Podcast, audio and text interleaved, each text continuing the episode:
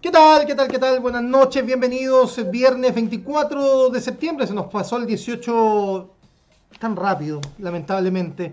Pero se nos fue, son las 22 horas con 16 minutos y ya estamos en este capítulo número 17 de Madalengua, el antipodcast de eh, Digital Online.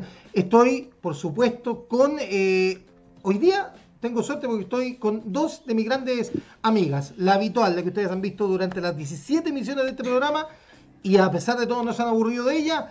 Carol Barraza, ¿cómo estáis, querido? Buenas, Buenas noches. bebecitos, ¿cómo están? Oye, tenéis más ranillete hoy día, ¿qué te pasa? Tremendo, tremendo. Sí, no, te tremendo. pasaste. No solo belleza, sino que también inteligencia, todo, todo lo Pero yo tengo la impresión, fíjate, de que soy, eh, hoy día vamos a hacer nosotros lo menos importante porque la estrella es ella. Eh, lo busqué, me, eh, como me las doy de candidato presidencial, la busqué en Wikipedia. Y eh, en Wikipedia dice que ella está viviendo en Curicó. Es eh, su primer libro, más no su primera publicación. Hoy día vamos a hablar de su libro espontáneo, una mirada feminista, feminista al aborto menos sensibilizado. Le damos la bienvenida desde el Valle del Vino, desde la ciudad de Curicó, a mi gran y querida amiga Jimena Colombo Campos. ¿Cómo estáis, Jimé? Buenas noches, bienvenida. Todavía no tenemos aplauso grabado. 17, Puta, Jimé, 17 programas, 17 no pliegos de peticiones para tener programa, eh, aplauso grabado no hay. Pero por fin, no por importa, fin. No importa, me van a traer la suerte. Los quiero mucho desde ya.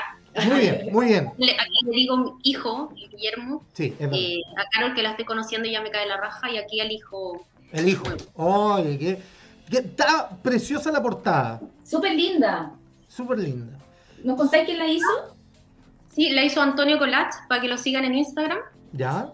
Eh, bueno, es obviamente como, sí, como es evidente, es un collage que es como la técnica de moda. Eh, y yo lo, lo, quise así porque um, sentía que era la única forma que iba a poder conceptualizar todos los temas que abordaba en el libro. Entonces me puse a buscar a quién me lo podía hacer. Uh -huh. collage. Y, y, di con Antonio, que fue máximo, pucha, com, compartimos, no sé, cuatro o cinco mensajes, captó la idea y me hizo tres propuestas y salió esto. Qué bacán, está súper buena. Sí, fue no te, no te, qué bacán encontrar a alguien con el que no te cueste trabajar, sobre todo desde lo gráfico, una que está relacionada con el área, de, de lograr captar ese, ese match, de que logre captar lo que tú querías y que lo refleje en una portada de un libro, y que encuentro que sabes que la portada de un libro es súper sensible, como dice todo, básicamente. Sí, no, ima imagínate que yo tenía la opción de la editorial de que ellos me hicieran una propuesta, ¿ya? Eh, pero me la quise jugar porque, bueno, obvio que siempre que me gustaría escribir muchos libros, pero si este es el único... Vas a escribir muchos libros, vas a ver. Ando cuestionando la vida un poco, no sé cuánto vaya a vivir, entonces, si este yo quería que fuera eh, totalmente a mi manera, ¿cachai? Desde principio a fin. Y entonces como que siempre me enfoqué en buscar algo que me llenara completamente y que fuera realmente bacán, que a mí me gustara mucho, porque mm. en principio el libro iba a ser como un cierre de un proceso mío. Nunca lo pensé como para venderlo o que todo el mundo lo tuviera. Ahora también... Eso. Eh, quizás quiero empezar contando un poquito cuál fue tu proceso creativo y más o menos de qué, de qué va el libro. Ya, eh, bueno, es del aborto espontáneo, eh, nació la idea de, a ver, como periodista siempre quise eh, escribir un libro. Bueno, Guillermo, él sabe, eh, lo que más me gusta de nuestra pega, de nuestro oficio es escribir. Y en esa como idea de querer escribir algo, uno siempre está buscando un tema, pero un tema que sea potente, un tema que te mueva de verdad, claro. que te apasione. Y de repente en la pandemia, no sé por qué, como que llegaron pequeñas señales que me hicieron pensar que había un tema mío, de, de, desde mi experiencia, que no había cerrado y que tenía que darle un cierre. Y me pareció que la mejor forma era escribiendo. Uh -huh. Y según yo es lo que mejor hago, no lo único, ¿cachai? Uh -huh. Entonces, primero fue como escribir desde lo mío, pero me di cuenta que yo soy súper pudorosa y no quería escribir algo tan autorreferente y tan solo de mí, ¿cachai? Ya, no tanto como, como, como biográfico en el fondo. Claro, yo no quería, en realidad, mira, todo lo que hay sobre el aborto espontáneo es súper eh, como íntimo, son relatos de lo que viven las mujeres y la historia de la... Yo no quería entrar en eso, entonces con, pucha, con, por de formación pre, eh, profesional, me puse a buscar, a investigar y me di cuenta que evidentemente es un tema que no está muy abordado, que hay muchas experiencias, que hay poca bibliografía, que lo que hay es muy médico y quise unir esta experiencia con otras entrevistas, con datos duros, con bibliografía, bla, bla, bla. ¿Cachai? Como para que fuera desde mi experiencia, pero para otras. Claro. Sería como, como ¿Sabes que otro que un tema a mí también al personal me toma? Cuando Memo me contó de, tu libro fue como bacán, porque es un tema súper silencioso, es un tema muy normalizado desde lo natural, como que, oye, a todos les pasa, siempre ocurre, o no pasa nada si eso ocurre. Y falta como desde, incluso desde lo médico, ¿cachai? Mucha contención, falta hablarlo más, como eh, visibilizarlo, ¿cachai? Desde una experiencia que puede ser muy traumatizante para muchas personas y que puede ser, a lo mejor para otras no tanto, pero que se, se manifieste. Todo este proceso lo hiciste investigando, eh, te contactaste con gente, hablaste también de tu experiencia, ¿cómo lo fuiste armando? Así tal cual. Eh, primero empecé a buscar por, lo, por Wikipedia. ¿Ya? Eh, no, empecé a ver qué es lo que había, pues, y realmente lo que hay es como... Súper médico. Sí, súper médico. Mm. Sí, hay otras cosas como un poquito más complejas y lo otro ya es como aborto libre y, no quería entrar en eso. Después, después entré igual, porque, por ejemplo, en una de las entrevistas que hice...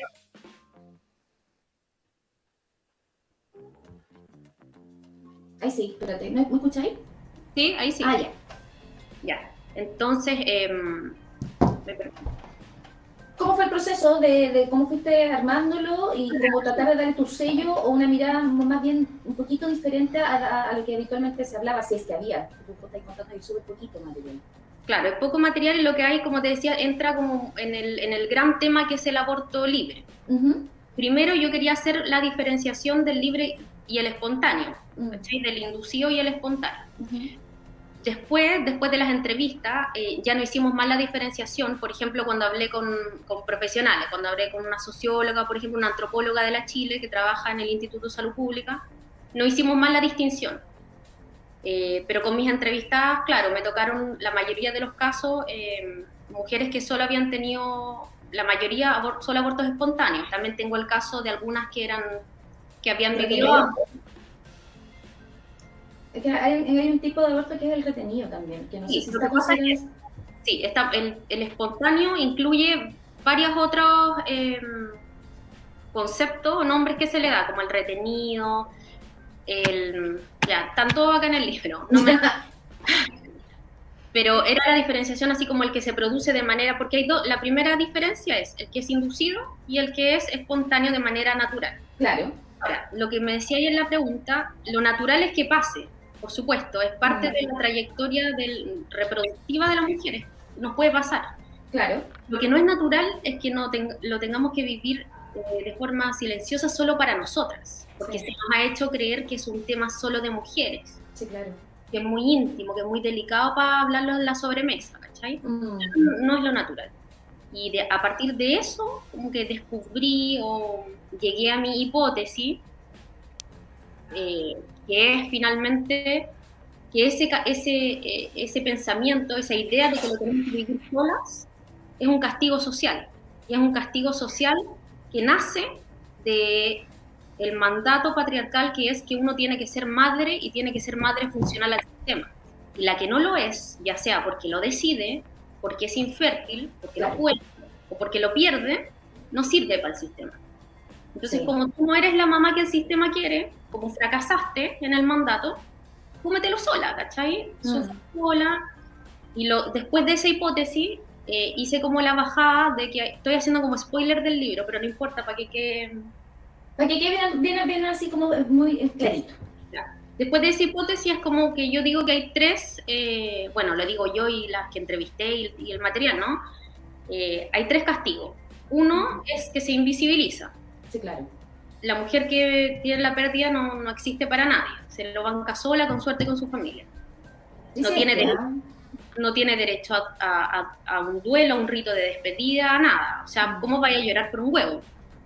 Sí, sí, eso, bueno, después te voy a preguntar más de, ese tema, continúa. Dale, el segundo es la violencia gineco-obstétrica, que como sabemos es... libro si queréis de eso, Es un problema de salud pública y lo dice la Organización Mundial de la Salud. Em, y en, el aborto espontáneo, porque la violencia obstétrica la vivimos, se llama gínica obstétrica porque la vivimos en las distintas instancias de atención, ¿cierto? Desde que vamos, cuando empezamos a ir y nos cuestiona el médico, ay, ¿para qué venís tan chica? ¿Por qué estáis pidiendo pastillas? ¿O qué esto? Y, te empiezan a, a, violentar. Sí. Pero específicamente en el aborto espontáneo eh, hay violencia obstétrica y el, eh, en distintos grados, digamos. sí pero yo creo, para mí, según mis entrevistadas también, el más, el, símbolo más fuerte y más cruel es que te hagan pasar la recuperación del legrado o raspaje junto a las madres que recién han tenido. Es heavy. De verdad, creo que una de las etapas de entre que estáis viviendo tu dolor, también te lo puedo decir desde mi experiencia, eh, que estáis viviendo esta etapa que es súper dolorosa y que no sabéis también cómo canalizarla, porque tampoco sabéis por dónde guiarla, es como eh, tengo pena, tengo, no sé, muchos sentimientos encontrados que después, no sé si pasó con tu, alguna de tu entrevista, que después de mucho tiempo de un proceso uno al final logra como encajar en un lugar esta situación, incluso mediante terapia, distintos tipos de, apoyo, porque tampoco es como, tú cachai, los gringos tienen grupo de apoyo para todo, aquí tampoco hay, cachai, ah. como que tenés que arreglar con tus cercanas, en, en mi caso personal fue con amigas que hayan vivido una experiencia similar, porque tú entiendes que de esa forma hablamos el mismo código, hablamos el mismo lenguaje. Porque cuando lo hablé con amigas que no lo han padecido, no han pasado por este tipo de situaciones, eh, tienden un poquito a compadecer también. Entonces también como es parte de visibilizar no desde la compasión, esto puede ocurrir y ocurre, entonces dejemos que se viva, ¿cachai? De una forma mucho más natural también. Claro. Y bueno, y la tercera, el tercer castigo es, a mi juicio, el que te sitúan como, que te inhabilitan para defender el aborto libre.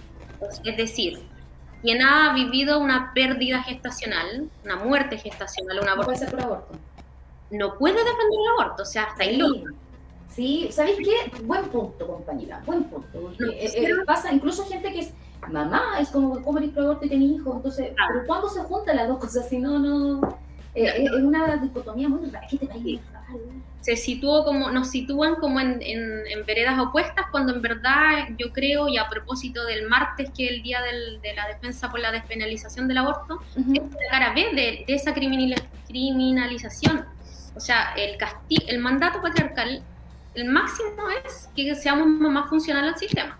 Una super mamá. Esa mamá que dice el Banco de Chile, oye, las hace todas. Es la super mamá, cocina, eh, es cariñosa, lee cuentos, es buena amante, eh, es perfecta. Qué conveniente que seamos esa mamá, ¿cierto? Cuando fracasamos, están todos estos castigos. Entonces, eh, las que han vivido aborto espontáneo eh, y las que han vivido inducido están en la misma, en la misma vereda, ¿cachai? Nunca estuvimos en, en contraria, nada nos inhabilita. Y por último... ¿Y por qué crees tú que es...? Perdón, vale. No, dale, dale. No, que ¿por qué crees tú que se, se hace como esta polaridad, ¿cachai? Como eh, por ser, eh, no ser esta mujer funcional o esta super mamá, o, definitivamente tú entonces dices que no quiero ser mamá. ¿Por qué, crees tú que, que, pasa esto, que se empieza a hacer como esta diferenciación?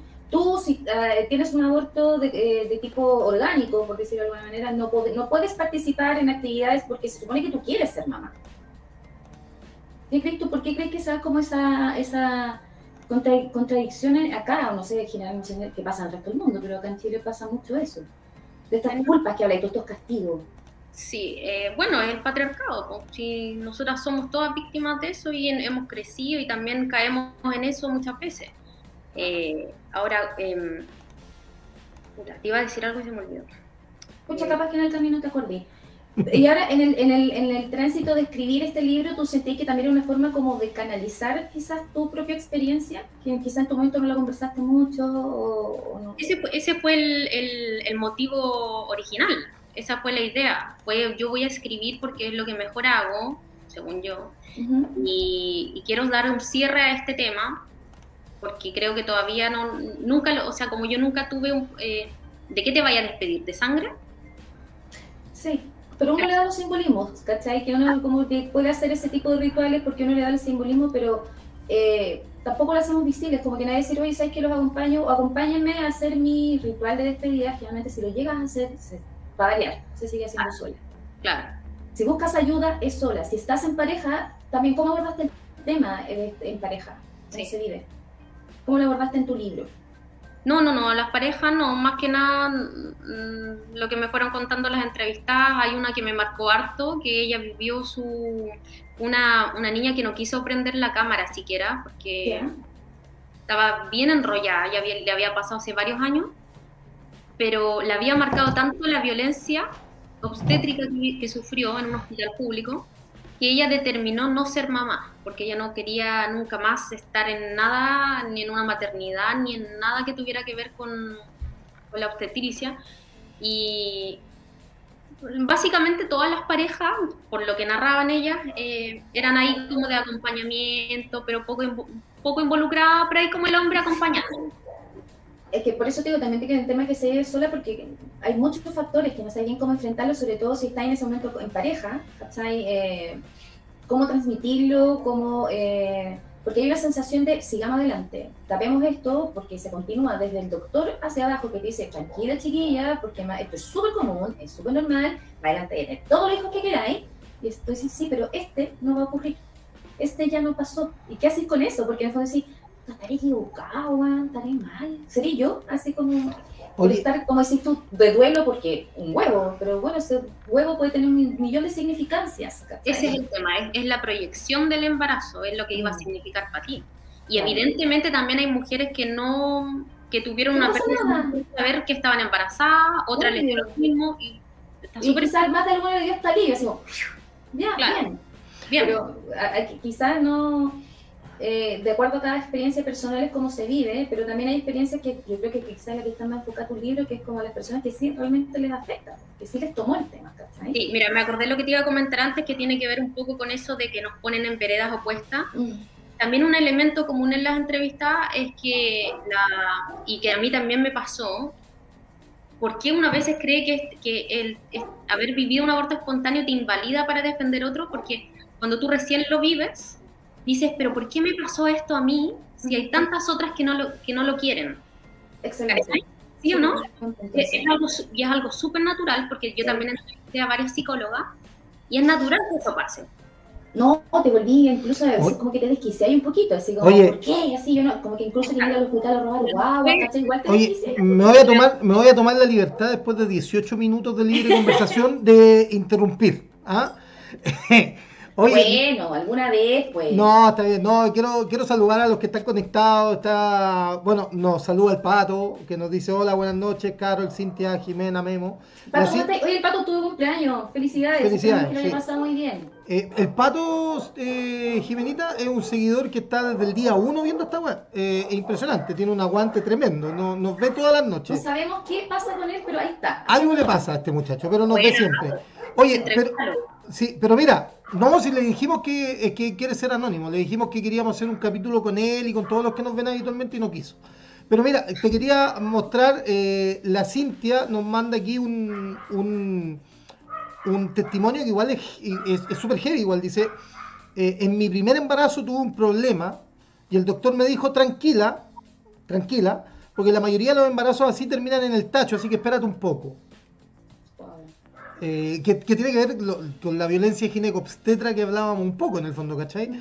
Eh, a raíz de esto, eh, quería preguntarte, Jimé, en el proceso de construcción del libro, de, la recopilación de, de testimonios, las personas que han pasado por este, por este proceso, por, esta pérdida en el fondo, ellos qué, qué sienten que, que, a ver, no sé, tomándolo un poco desde, el punto de vista del, Estado, del acompañamiento, ¿qué, cuál, es la, ¿cuál es la mayor queja que ellos sienten respecto de esta sociedad eh, en, el, en lo que pasa esto? O sea, eh, siento que, no sé, los doctores podrían haberme tratado distinto o, la sociedad de alguna forma me ve distinto, porque, por ejemplo, yo me acuerdo que mi mamá tuvo un aborto espontáneo y, también fue como... Eh, mi madre es una mujer de otra época, en el fondo, entonces fue... ¿Por qué razón se hablaba? ¿Ah? Con menor razón se hablaba. Claro, y, no, y, a mí me sorprendió, ahora que, lo, he ido eh, analizando con el tiempo, me sorprendió la tranquilidad de ella, eso como, no, eh, de repente salió del baño y era, eh, aborté. Y como, oh, pucha que lata, mi papá, y pero y después no fue más tema, ¿cachai? Sí, mira, con respecto a la, como la experiencia en el hospital, en la, con, la, con los equipos médicos, en general la mayoría es eh, que las trataron mal, que fueron indiferentes, eh, que se desubicaron. Eso es como general. Por su Primero se instaura la duda, es ¿por qué viniste? ¿Qué te hiciste? sí. Parte desde la base que tú llegas ya mal, mal, digáis mal psicológicamente, emocionalmente, y viene esa duda, que es como el primer filtro que hacen, que es como, sobre todo en el contexto, claro, que me pasó a mí, seguramente a ti, que era un Chile donde el aborto estaba penalizado en todas sus formas, no había tres causales. Toda la razón. Entonces uno llegaba y la matrona de turno, a mí me tocó en, una clínica, mm, a mí también. Eh, interrogándote, mirándote feo, porque buscando cacería de bruja, si te habías hecho algo o no. Sí. Bueno, entonces, eh, claro, eh, en general es eso, todos fueron maltratados. Me llamó mucho la atención un testimonio de mm, una de las entrevistadas que me decía que entre sus propias amigas le decían, oye, pero preocúpate tu matrimonio, olvídate de esto, vaya a tener otra guagua y chao. Porque yo puedo entender un poco cómo el, sistema patriarcal se extrapola un poco como al, al, hospital, a la relación de poder que hay entre el médico y el paciente. Pero entre amigas si tu amiga cacha que estáis pasándolo mal, que estás sufriendo, si es que es sentido, evidentemente, eh, ¿cómo te van a decir eso? O sea, eh, ahí también tiene que ver un poco con la poca sensibilidad de la gente con la muerte, con los duelos ajenos. Sí. O con lo que deberías entrar dentro, de una categoría de duelo, porque como bien decís tú hace un rato atrás, como bueno, es un huevo, es un sangramiento, es como ya no pasa nada. Hay abortos mucho más avanzados, con mucho más tiempo, que si va adelante tocamos el tema, se aprobó la ley dominga, que tiene mucho que ver con eso, pero también habla desde ya un, un, feto, digamos, como, como que esté formado. Si tú tenés, no sé, siete, ocho, nueve semanas y tienes una pérdida, es como, casi no existió, ¿cachai? Es como... Ahora, la, ley dominga sí incluye, eh, es eh, sin límite, o sea, da lo mismo el tiempo gestacional. Ah, ya, es que yo lo que había leído era como que ya tenía como, como más tiempo, ¿cachai? No, que vivía pocos días después de nacer, ¿cachai? Pensando en eso. No, el caso, de la, el caso de Araceli, que es la gestora de la ley Domingo, que es una historia terrible, mm. eh, claro, le pasó ya cuando estaba su huevita por nacer, pero, pero la ley incluye a todos los, todos los casos, desde la semana, desde el principio. Claro, como bien, como bien se habla el tema de instaurar quizás políticas públicas, no solo para hospitales, también para clínicas, porque uno dice, bueno, clínicas te atienden mejor, no están así, ¿cachai? Eh, cuando ya entienden por qué razón hay varios, que tú estás ahí en un estado de choque y explicas, y así, no, mira, me pasó esto, tengo documentación, y ahí cambia el trato, tú dices, tú te la ¿cachai? Así como, ah, ahora me tratan bien. Y después vienen varios pasos, que es como lo que bien mencioné hace un rato atrás, de de que si tienes que pasar por un legrado, eh, a mí personalmente me chocó mucho ver que arriba de la camilla había un piso. Y yo sé, ¿por qué hay un piso arriba de la camilla? Y es porque a ti te ponen y te ponen encima del piso y el doctor nuevamente está cómodo, muy sentadito frente a ti. Y tú en verdad, bueno, estás este y tú no cachas nada, pero como desde ese tipo de cosas, y obviamente que después no hay un sistema de acompañamiento. No hay, oye, mira, hay que tener un centro o hay especialistas que te pueden apoyar, un par de sesiones, no sé, hay un grupo de apoyo, eh, algún lugar, entonces en el fondo te las tenéis que arreglar sola en el tránsito de, de, esta pena, ¿cachai? De este duelo, y tratar de continuar, porque en el fondo te dan una licencia muy pequeña, eh, un par de días, y es como, bueno, hay que continuar nomás. Si es que no tenéis mayores complicaciones, como que bien. ¿cachai? eso que, que, por ejemplo, desde hay documentos del MinSal que eh, señalan que es necesario un acompañamiento psicológico, y son documentos no de ahora con la ley Dominga, de hace 20 años, 15 mm. años pero en la práctica, nada, pues si no hay ¿dónde queda la salud? Si no hay salud mental para bueno. enfermedades más complejas. Sí, de repente, si no sé, si está en una clínica que tiene recursos, que tiene, no sé, 17 pisos, ¿por qué tienes que estar en maternidad? A lo mejor, bueno, que te pongan en traumatología en un cuarto al final, da lo mismo, pero estoy sola, tranquila, sin es todo este ambiente de felicidad y, y de la nueva vida, que básicamente es como, no, es lo que estáis viviendo, quizás. Oye, yo creo que es el símbolo de la crueldad máxima. Absolutamente. Oye, Jime, y, bueno, tú sabéis que eh, nosotros, para contarle a la gente que nos está viendo, con la Jime fuimos compañeros de universidad, ambos somos periodistas, la Carol ya empezó a molestar con su audífono. Ah, eh, ambos somos periodistas. Eh, ¿Qué fue lo que más te costó para enfrentar este, este tema? Porque cuando uno toma esta historia, de hecho, el gran Richard Kapuczynski decía que una mala persona no podía ser un buen periodista. Eh, y, cuando uno toma esto, estos temas, uno de alguna forma se involucra eh, y, llegas, eh, llegas a enfrentarlo con una idea preconcebida, pero de, alguna forma los testimonios que vais recopilando te van desarmando esa idea preconcebida y también te van afectando. ¿Cómo, cómo lo trataste tú desde, desde lo personal, tratar de mantener siempre esa distancia entre estoy construyendo un libro eh, que desde una visión que quiero entregar sin, sin que te llegase a afectar mayormente? ¿O es imposible en un tema como tan peludo como este? Mm, no, mira, yo creo que tengo la ventaja de que a mí me pasó eh, lo del aborto hace 13 años. Entonces estaba muy madurado, eh, lo viví internamente mucho tiempo, siempre estuvo presente. Y, y ahora, como les decía, eh, estamos como en un momento histórico donde el quehacer de las mujeres yo creo que tiene que ser, y nosotras las periodistas tenemos que mm, trabajar eh, para sumar granitos de arena, para informar más y no hablar desde solo desde lo mío, ¿cachai? O sea, eh, como te dije antes, esto tiene que ser, este librito tal vez es súper sencillo.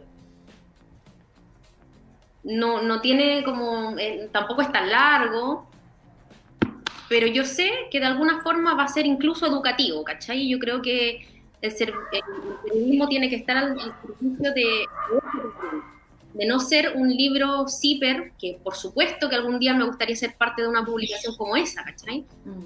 Pero también es súper rico poder hacer algo que vaya a ser eh, no fácil de leer, porque yo tampoco estoy diciendo que necesito eh, hacer las cosas fáciles para los demás pero cuando uno lo hace cercano, cuando lo haces como en un lenguaje más... Eh,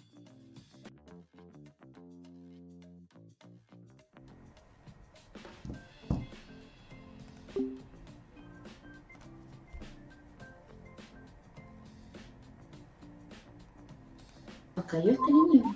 Ahí parece que volvió. ¿Estás ahí? Estoy acá. Hubo un, un pequeño corte de luz acá en la zona. Eh, se cortó la luz. Eh, ¿Estamos al aire? están boicoteando el programa, weón. Sí, pero dale, dale, dale.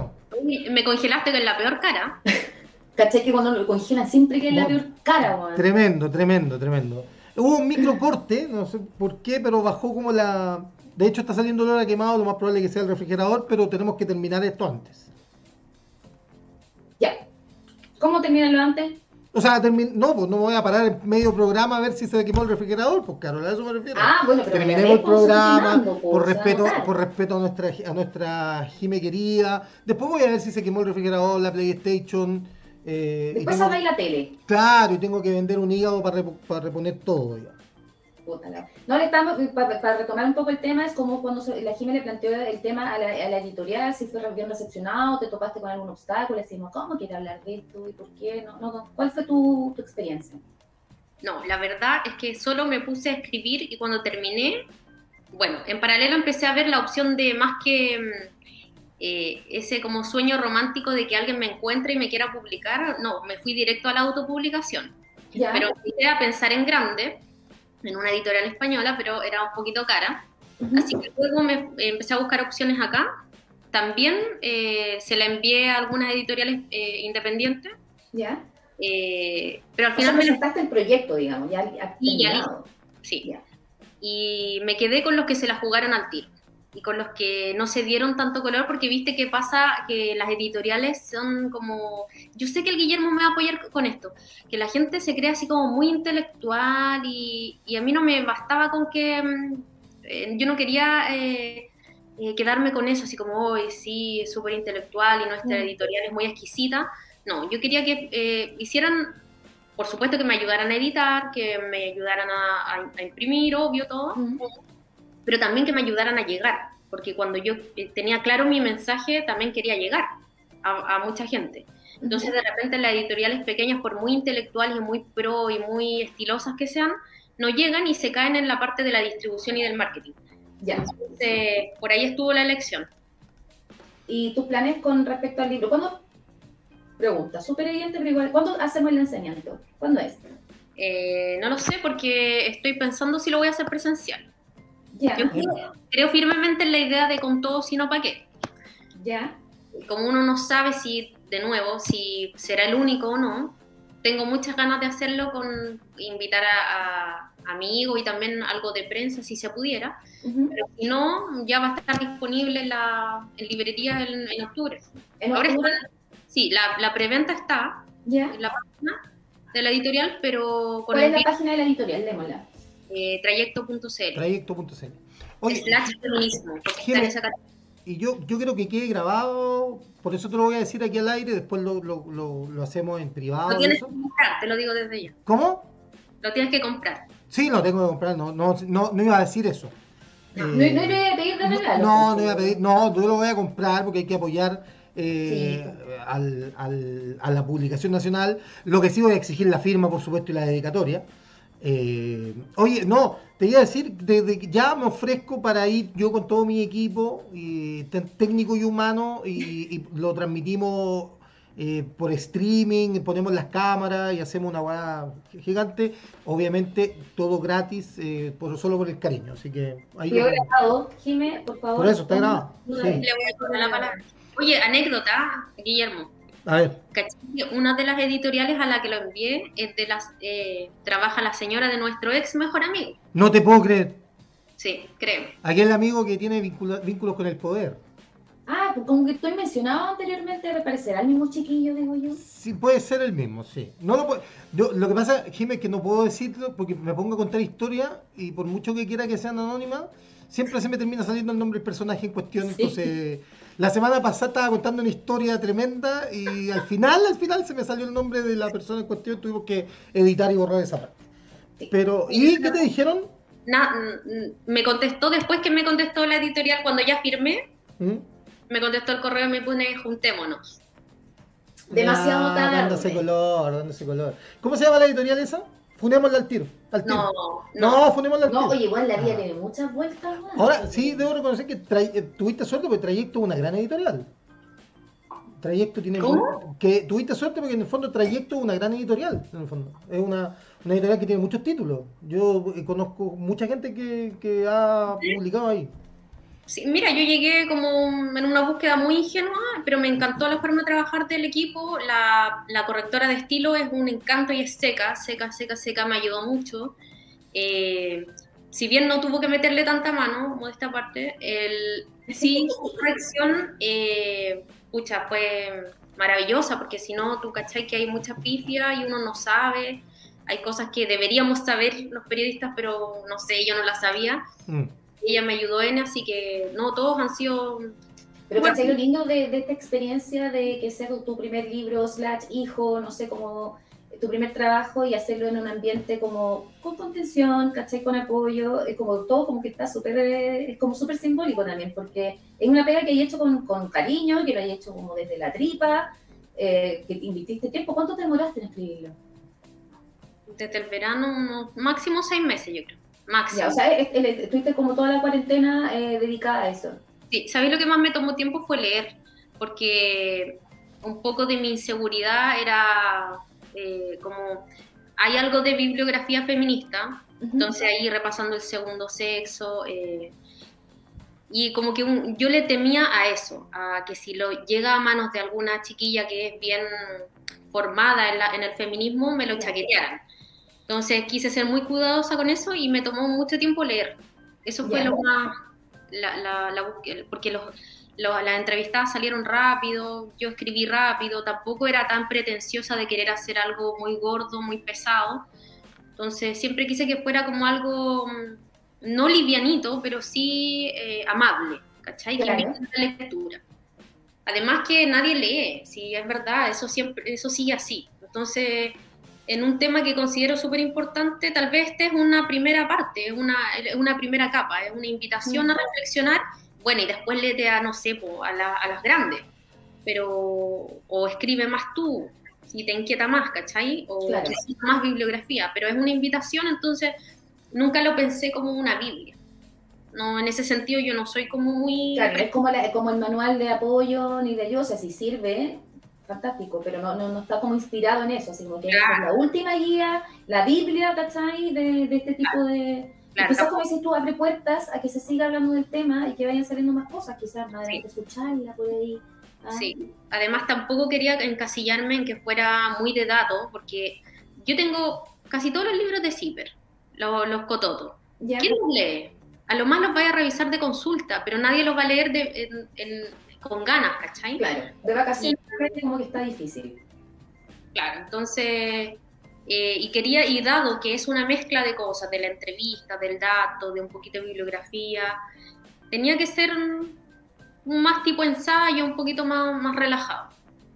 Eso. O, sea, eso, eso es interesante. O sea, en el fondo, la persona que compre en trayecto.cl, eh, espontáneo de Jimena Colombo, eh, no se va a encontrar con un libro 100% vivencial, en el fondo. No, no se va a encontrar con una, con una compilación de entrevistas, sino que se va a encontrar con un mix bastante interesante respecto de datos científicos, datos duros, eh, testimonio, por supuesto, y, eh, y, también mucha bibliografía, lo cual eh, en, en, el fondo es, leamos esto, pero también si quieres profundizar, ahí está a disposición eh, la fuente, lo cual me parece una súper súper interesante al respecto, ¿no? Sí, yo lo encuentro que es como para tenerlo en la mesa del niño. Además que es bonito, mm, como que si alguien, oye, qué interesante este tema. eso quiero que sea una invitación. ¿Cachai? Una invitación a reflexionar un tema que no está hablado y para que deje de ser tabú hay que hablarlo. Si ese cliché de lo que no se nombra no existe, mm. es así. Sí.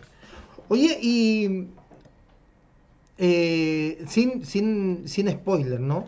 Porque, por ejemplo, acá tengo, voy a leer un poquito a la gente, dice el Pato, Pato te, te manda saludos, dice gracias por el saludo, eh, dice respecto a qué me pasa por escucharlo, simple, simple masoquismo.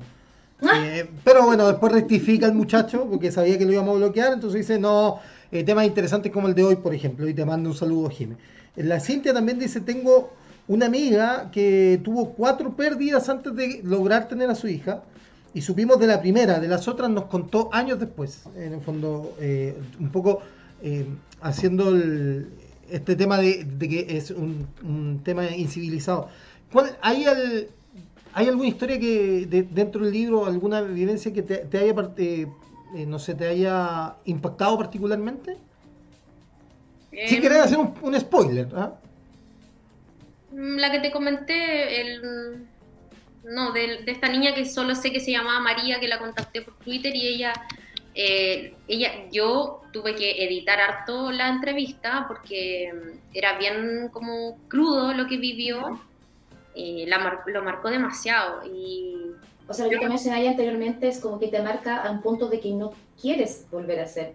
No sí. quieres ser mamá si es que tienes que pasar por esto. Y eh, en ese punto eh, pasa muchas veces que son experiencias tan traumáticas que decís, chuti, vale la pena, bueno, así como, eh, quiero volver a pasar por esto. en algunos casos puede ser más de una vez, o sea, lo, está contando ahí Cintia, cuatro veces, y te cuentan solo la primera porque el resto quizás no sienten ganas de contar o de seguirlo hablando. Sí. Y bueno, ahora que me recordáis, también una de mis amigas, yo obviamente que recurrí a mis amigas para entrevistar, eh, una de ellas eh, ha tenido que recurrir a la, a la fertilización asistida para embarazarse y ese camino también es súper duro porque las pérdidas ahí sí que son invisibles. Porque Más todavía, es como parte de la estadística. Es como esto, tú cachai a lo que vaya. Entonces, como si es eso no, no eh, como si ella no, no tuviera derecho a, a, sufrir o a pasarlo mal, es como ese, e, ese lado también es súper duro. Claro, que lo que sí es como, también volviendo al tema quizás del, más del principio, de cuando habláis de la violencia gineco-obstetra, en todo ámbito, desde eh, por qué vas a tomar pastillas y eh, casos súper puntuales, a mí me he preguntado por qué te toma el VIH si tienes pareja. Como, señor, no le importe, déme la orden para el examen, en fin, no necesito más nada. Eh, ¿Qué pasa con el tema, si lograste investigar un poco más, como hay avance en las políticas públicas, hay, hay ánimo de hacer un cambio con respecto a esta área o decididamente como que va a quedar quizás ahí hasta que... Bueno, yo creo que el, el gran cambio eh, es Dominga, uh -huh. porque en el... A ver, yo no digo que sea una, una ley como eh, estética, porque sí, en el momento ya que hay una ley, ya se visibilizó y se está hablando. Claro. Como dicen todas esas familias que son gestoras, que estuvieron ahí detrás trabajando, nunca más son invisibles. Ahí ya hay un cambio grande. Uh -huh. pero creo, espero estar equivocada, que esa ley solo va a, a permitir que exista un protocolo de atención más humano y más digno, que creo Claro. que, o sea, es lo mínimo. Es un básico. Amigo, es lo mínimo. Lo mínimo que puedes hacer es tratar, oye, tenés que tratar bien a todos los que llegan, chao. Tú tenés que tratar, eh, sorry, pero eh, la matrona que te atiende te tiene que tratar bien sea quien sea, ¿cachai? Si eres inmigrante, si, eres, si abortaste, ¿no? Eso es humanidad. Entonces creo que como que lo que se consiguió, más allá del, del protocolo en sí, porque eso creo que es un piso mínimo, Claro. un cambio de paradigma que puede provocar al, al- al- en el momento en que ya esto se está hablando, ¿cachai? Mm. O sea, estamos hablando de, oye, eh, mi guaguita murió eh, cuando iba a nacer. Antes esa weá no se hablaba nunca. Le sacaste una foto, vas a hacer un funeral de una guagua que no alcanzó a nacer. Sí. Eso ya es tema. Y ese cambio es maravilloso. Porque, está, porque deja de ser tabú. Claro. La política pública, en lo que se baja, encuentro que es un piso mínimo que nos merecíamos hace tiempo. O sea, no, lo que hablábamos de que no te pongan la recuperación en la sala de, En el piso maternidad, que, que tengan un poco más de cuidado con ese. Pequeños detalles, pero yo creo que son súper importantes. Cuando tú dices hablar de un mínimo, es como, es lo mínimo, ¿cachai? Qué vergüenza que tengáis que, después de muchos años, apelar a un mínimo recién. Claro. ¿cachai? La otra ley a la que le tengo fe que está en trámite es la ley Adriana, como la conocemos, que ella es más por eh, violencia obstétrica. Entonces, claro, son dos leyes superpower para variar, nacidas desde las propias mujeres de la organización civil, Mm. eh, porque no a los congresistas no se les ocurrió, Porque posiblemente no les pasa. Claro, eh, entonces son, nacen desde un caso, claro, tienen nombre Ley Dominga, Dominga es por el nombre del agua, agua del Araceli, Sí. y Adriana es esta mujer que estaba en eh, Pozo Almonte, que la devolvieron, no la llevaron al hospital de Iquique como cuatro veces, la mandaron de vuelta a la casa y finalmente cuando la atendieron en Iquique la guagua ya estaba muerta. Sí. Sí, lamentablemente, como casi todas las cosas, tienen que llegar a, a- a situaciones súper extremas como esta, como decir, ya basta, hagamos algo. No somos un país preventivo, ¿cachai? Somos un país absolutamente que funciona desde el hacer cuando ya está, queda la así. No, y aparte que este tema también se cruza con otro en el fondo. Por ejemplo, lo que hablaba la Jime, también se cruza un poco con el clasismo, un poco con la xenofobia, ¿cachai? Eh, si llega una mujer inmigrante con este tema, lo más probable es que también sienta que, que es pasada a llevar. O sea, eh, es un tema súper eh, súper transversal en el fondo, Mm. ¿cachai? Porque, porque se mezclan muchísimas cosas, eh, muchísimas cosas. Tú decías, por ejemplo, lo que, que claro, hay, eh, es muy difícil visibilizarlo a nivel de la elite, porque vienen a saludar, vienen llegando. Eh, mi hijo menor, Diego. Él siempre me hace perder el, el hilo. Pero a, a espacio de, de la elite, por ejemplo, eh, yo siento, y es una, una percepción particular, y que, creo que está cruzada por el estallido social, incluso fue una de las causas del estallido, que eh, te tratan según eh, el estrato social del que vengas, digamos. Eh, si tú vas a la clínica alemana y vienes con un aborto espontáneo, lo más probable es que eh, te traten bien, porque vienes de cierta clase social, y te van a tratar muy distinto a que si aparece el de urgencia del Barros Luco, ¿cachai? O si y encima se parece el de urgencia del Barros Luco y eres haitiana. Entonces, es un tema súper súper eh, complejo de, de abordar y, publicaciones como esta y todo lo que se está hablando a- ayudan a que, a, que a, a romper esa normalidad, ¿no? Porque hasta ahora es- está normalizada la violencia ginecobstétrica, o sea, es una, es una realidad, digamos, está, está normalizada. Sí. Mira, yo no tengo la fuente, pero lo he escuchado y lo voy a buscar para compartírtelo. Creo que la actual, no, no sé si la actual, una eh, miembro del Colegio Matrona dijo que no era una falacia, que no existía la violencia obstétrica, que era una mentira. Por eso también se creó la ASOMAT, que es la Asociación de Matrones, como en paralelo al colegio de, De matrón. que está como cooptado. Mm. Entonces, es buen punto, porque quería, eh, evidentemente no todas las matronas ni todos los eh, ginecólogos son una mierda. Obvio que no, y hay gente que hace la pega bien y no se ha mareado, no se ha metido tanto en este sistema. Mm. Pero, pero lamentablemente en mi caso, a toda la gente que entrevisté tuvieron malas experiencias, ¿cachai? Porque está naturalizado. Mm. Y yo no sé, voy a no, no sé, claro, no podría discrepar tanto de lo que hablaba Memo recién, si es que porque llegáis a la alemana con síntomas de pérdida o con un aborto te cuestionen, no, no lo sabría decir. Pero en una clínica privada sí ocurre, igual. ¿Cachai? Claro, una más, más del centro, ¿cachai? No, no tan de la alta alcurnia. Em, que, que, en el fondo se me fue el hilo, ya me voy a... Se me tocó ahora a mí que se me fue el hilo. Lo que sí puede ser también en relación a lo que dijo Guillermo es que, la, por ejemplo, el acceso a la salud mental que te, el, que te acompaña un psicólogo para enfrentar este duelo. Mm. Eso también podría ser un básico, lo que mencioné anteriormente, que es como, mira, tenemos un equipo, hay, hay personas que, mira, esto es como todos los derechos básicos que nosotros tenemos, el divorcio, el aborto libre, esto está. Si quieres lo tomas, si quieres no lo tomas, pero que exista.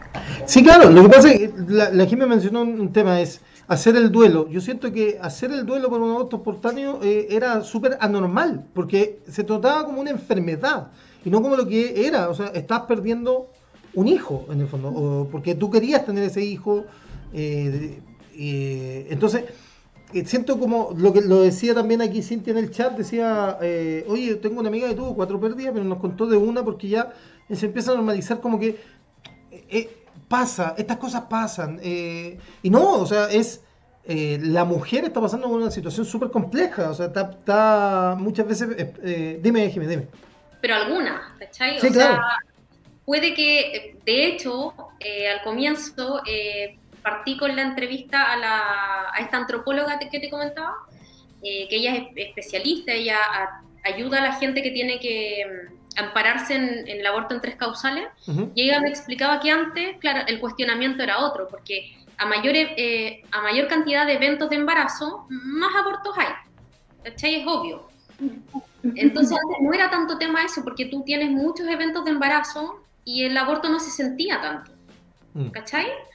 En cambio ahora la maternidad que es elegida, que es deseada, pocos eventos, porque por distintas razones, porque la pareja no te dura toda la vida, porque no hay plata, porque el recuento bárico, etc.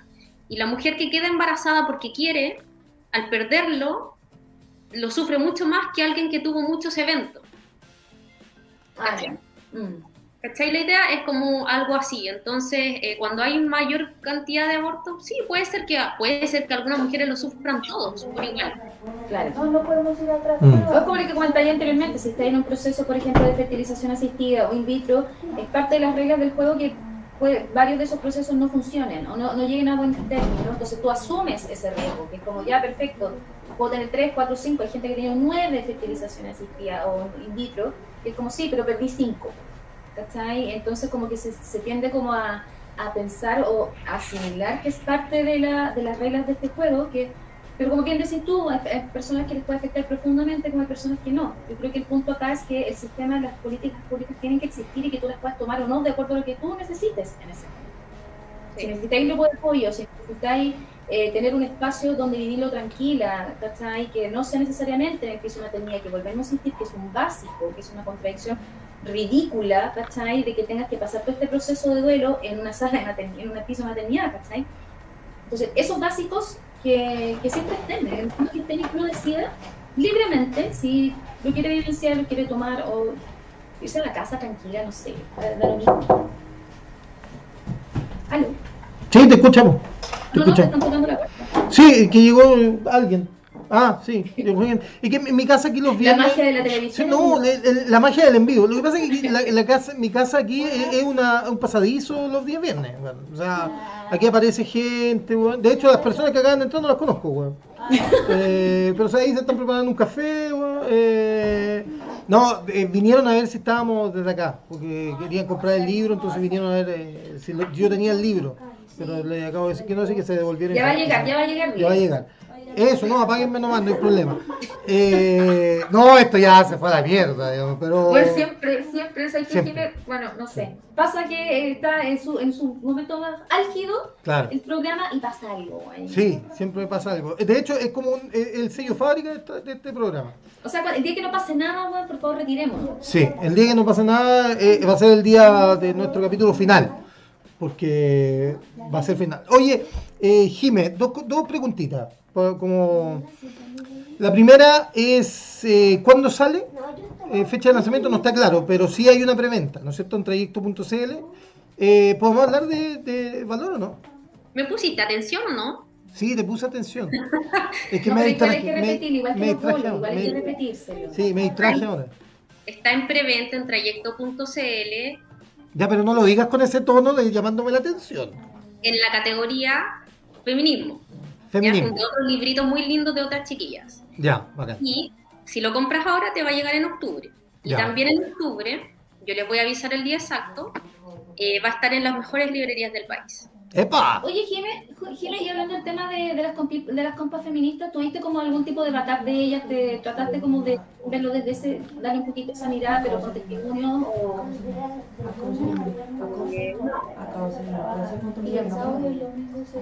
No, sí. De- Deme un minuto. Oye, ¿pueden ir a- a- allá? Gracias. Eh, la- el- compré esta casa grande para que haya varios espacios donde puedan huellar. O sea, conversar entre ustedes. Oye, lo otro, eh, ¿tenía algún otro proyecto en mente, Jimé? Eh, porque este es tu primer libro y a uno me, imagino que a uno le quedan, le queda gustando el hecho de, de hacer esto. De, de hecho, no le hemos contado a la gente, pero nosotros estuvimos a punto de, de publicar algo juntos y vi- vino la pandemia, la Jimé se fue a Curicó y como quedó todo en, en verano. No. Ya, ¿y qué iban a hacer? Cuéntenme. La verdad, la verdad es que Guillermo no cumplió. Oh.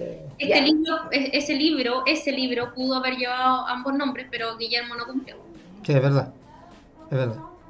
Es verdad. ¿Algo que decir, señor Castro? No, no, yo, yo tenía, entendido, o sea, yo siento que tengo internalizado que nos juntamos en el departamento, empezamos a tirar líneas de cómo más o menos iba a ir, y como que vino la pandemia y nos tuvimos que encerrar, tengo como esa idea, pero...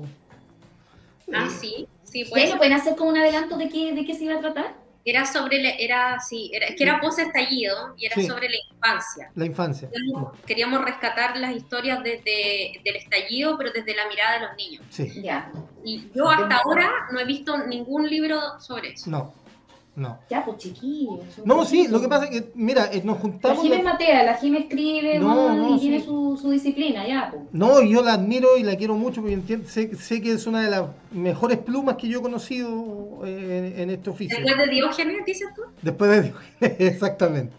No, lo que pasa es que nosotros nos juntamos por ahí por marzo, finales de marzo del 2019 o 2020. Eh, no, 2019. Y como que en abril decretaron las primeras cuarentenas y fue como, "Ah, hay que empezar a encerrarse y la va", y como que eso generó el, el- el natural stand-by, digamos. Sí, no, lo que pasa es que levantar casos de niños es Claro. como más complicado. Claro. Sí, igual sí, es un poquito más complejo. Sí. Pero bueno, puede, puede quedar, quién sabe, a futuro. Sí, claro, claro. Me cuelgo de la fama de la Jime. Además el tema de la autopublicación la lleva. Yo, y y bueno, y también hay mucha editorial eh, eh, independiente que se la juegan abriendo convocatoria y es cosa que uno mande manuscritos, lo- los originales, y participe. Yo voy a seguir en eso. Me he determinado a dedicarme a escribir porque es lo mío. Así que... Sí, po. por eso te, te preguntaba, ¿te- ¿tenía, Buscarlo también. ¿tenía ahí algún otro proyecto en mente? Sí, pero No lo querías decir todavía. No, pues, ¿para qué contarle la el truco antes que no? po? Oye, Jimmy, tenemos una, con nuestro invitado tenemos una sección súper original, súper original. Pero así, pero matada de original. No le agregué un componente nuevo, pero primero, ¿qué estáis leyendo ahora actualmente? el- espérame, en nuestra parte de la noche. ¿Ya? Es como un super bestseller de una escritora argentina, es bien como oscuro, eh, está, ha sido súper premiado, pero es- son así como 700 páginas. No, no sé si cuenta porque llevo 60 de las 700. Pero antes leí uno que es maravilloso, que es como una biografía de la Simone de Beauvoir y Jean-Paul Sartre, Ujú. pero así como pareja. Y es increíble el libro. Son alucinantes esos dos. Sí, Sí, y es no. como una biogra- biografía de la relación. Entonces, súper choro. ¿Qué, ¿Qué serie estáis viendo? Terminé hace nada Valeria. Y obvio, Buena, livianita. sí, por livianita. Y juraba que era yo. No, si todas somos, tenemos algo de Valeria, o de un poco de cada una. Obvio. Oye, le agregaste, atención, que este es, un, este es un componente nuevo dentro de esta sección muy Sí. original. Sí, sí. no- Nos llamó Martín Cárcamo que la quería incluir en su programa de la noche. Le dijimos que Sí, no. pero no se la vamos a dar. No. No, sí, no se la No. vamos a dar. No. Si tuvieras que llevarte cinco cosas a una cápsula del futuro hoy día, ¿qué te llevarías? ¡Opa! Así que hagan la cápsula, no sé, en 100 años más y digan, oh, va a morir la cápsula de la Gina. ¿Qué, qué tendría? Uy, no lo sé, soy súper fome. Libros, fotos. La verdad es que soy un poquito desapegada a lo material, no sé. ¿Tu escrito? Sí, ¿Tu por eso digo libros, fotos, algún cuadernito, ¿Te gusta cocinar? mucho. ¿Ya? ¿Y qué aprendiste ahora en esta época a cocinar? ¿Algo nuevo? ¿Hiciste el pan, la dobladita? El, el laves que me atreví a hacer pan me quedó asqueroso. Y eso que no cocino mal, pero el pan no, no fue lo mío. Ya, el, el pan es otra, es otra historia. Sí, me costó. No Esa- hice en la pandemia. Ya. Oye, y bueno, esa fue mi tremenda sección, ¿viste? Está ¡Ay, y eso era! Pero, weón, Toda la semana. yo... Pero si... No, yo no tengo Pero preguntarle más cosas. No, pues, Jime, si, yo, si, si te robo el teléfono y, y abro tu Spotify, ¿qué estaría reproduciéndose? Eh, una lista que se llama Pandemial. Pandemia, chucha. ¿Y qué, qué tiene? Pandemial. Pandemial. Ah, pandemia. ¿Y qué tiene? Como pandemia millennial. Ah, ya. ¿Y qué tiene? ¿Qué le lleva? Como ¿Cumbia, tú? música para patrañar. Música para patrañar. Weón, ese es un concepto nuevo, weón. ¿Qué le No, si el patrañado es más viejo que, que nosotros, weón, No, pero sí, pero no sé. música. Pero no sabía que el patrañeo tenía música, po, que tenía una banda No, sonora. yo ocupé ese concepto porque lo ocupaba contigo en esos tiempos de la universidad a la noche. Weón, si te trata de hacerse el perfecto y no, no resulta. No eres tan ejemplar, Memo, ¿viste? No, no, es que... mm, No, no teníamos banda sonora en la universidad, ¿o sí? No, te digo que la palabra de Ah, patrañar la patrañar, sí, sí. Sí, la pusimos tiempos. No, la Una palabra rescatada. No, y que, y que, y que, eh, ya es un tema más personal, pero alcanzó connotaciones insospechadas. Eh, la, la, pala- la palabra patraña para nosotros alcanzó connotaciones insospechadas. Sí, Insospechadas. eh, incluso, sí, incluso algunas que se vinieron a saber un par de años después. Pero bueno, esa, esa harina de otro, de otro costal. sí, sí. Bueno, Oye. Memo siempre sale con las palabras, los dichos. Sí, hablamos de. Wikipedia. eh, lo último, ya estamos a dos minutitos, tres minutitos.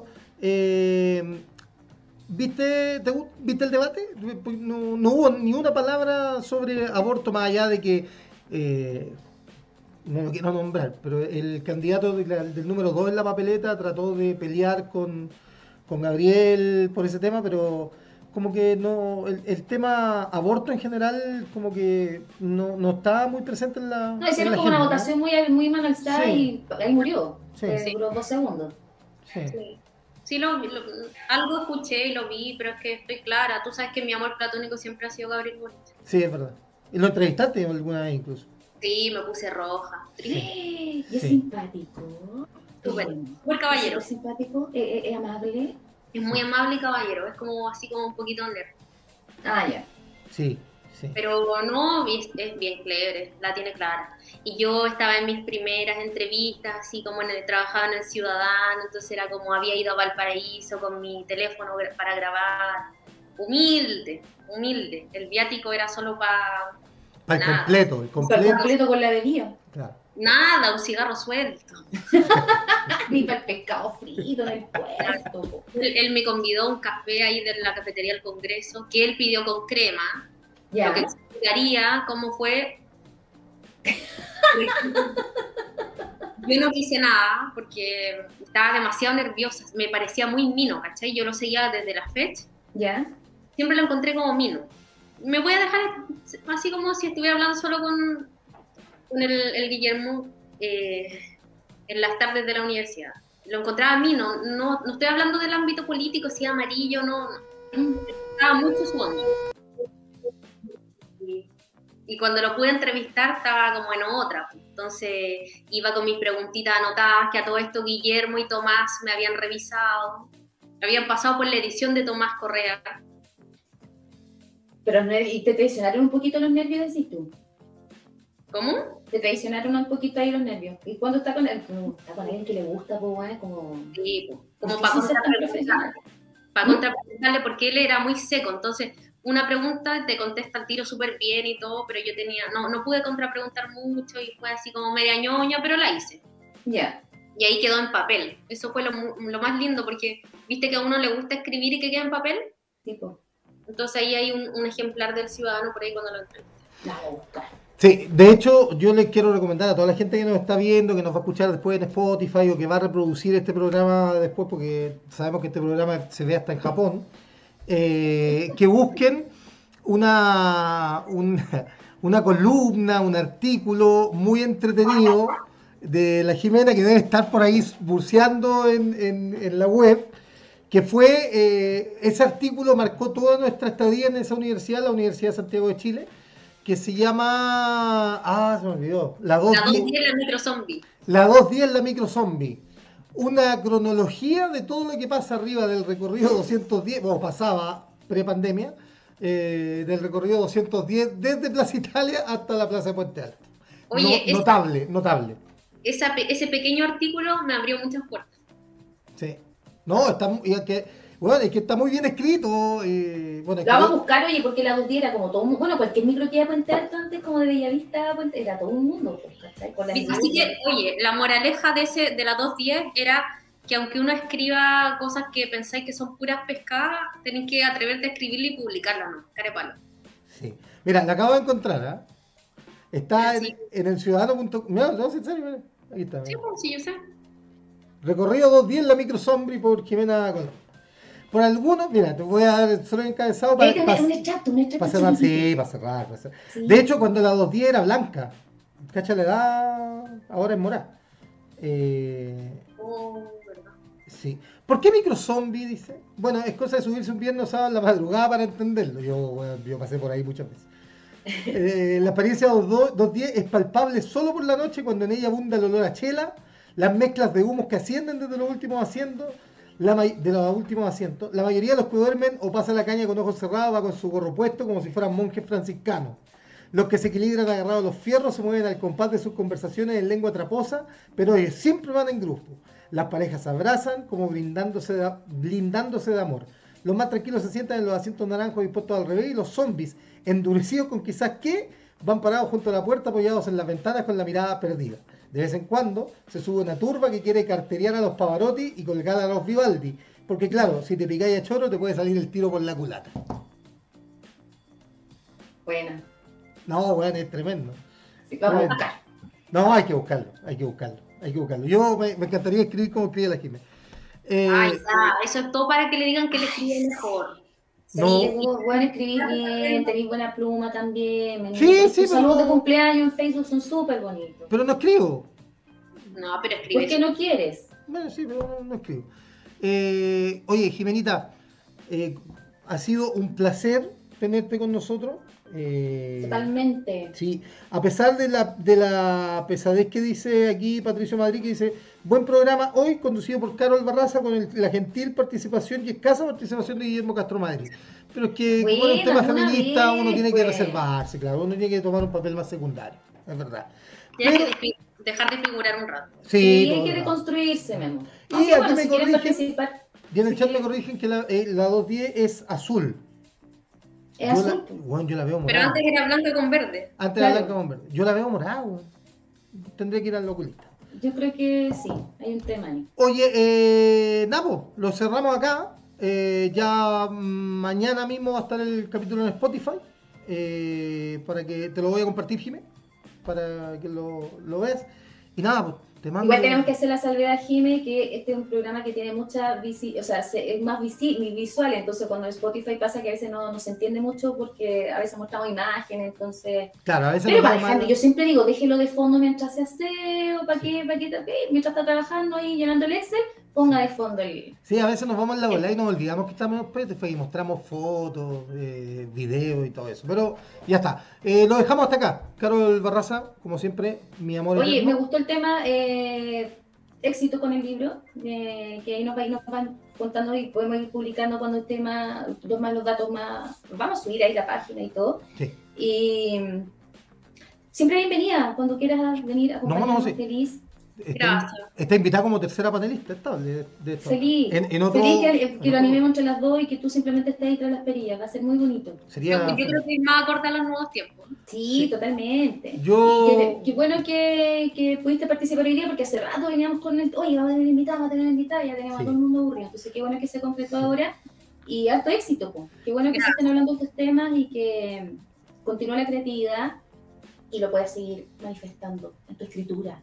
Gracias. no, y te va a ir la raja con el libro, de verdad. Gracias. Totalmente, totalmente. Lo dejamos hasta acá, Jiménez. Si no lo vendemos en la calle, ¿vale? Eh, no, no, no. No. Está- ¿Por qué no? La autogestión. Sí, bueno, sí, está bien. Eh, Jimenita, palabras finales. ¿Algo, ¿Algún mensaje que? Muchas gracias. Son el primer lugar eh, donde estoy Ah. hablando de esto. Me da mucho pudor porque casi que no quería hablarlo, pero muchas gracias. Te la debí a ti y encantada de conocer a Carol, así que Oh. Oh. Ya, nos quedamos por interno para afinar algunas cosas. Lo dejamos hasta acá. vein- Nos vamos a quedar carreteando, ¿eh? di la verdad. Sí, tomando una chela. Una Pilsen del Sur, aprovechando Una Pilsen del Sur. para calentar el clásico el domingo. Eh, Oye, gracias a todos los que. Ya, déjame cerrar a mí porque sabes que más ya sacó la. Ok, me despido, chao. No, Chao. gracias a todos por acompañarnos y nos vemos el próximo viernes. Si todo sale bien, si Memo no se atrasa, si, bueno, la vida sigue. Si no se corta la luz en la mitad Si del no se programa. corta la luz, si no llegan las visitas. Si no llegan las y- visitas. No, tanta cosa que pasó hoy día, weón. Ya. Eh, lo dejamos hasta acá. Gracias por haber estado ahí. Nos vemos el próximo viernes. Chao. Adiós.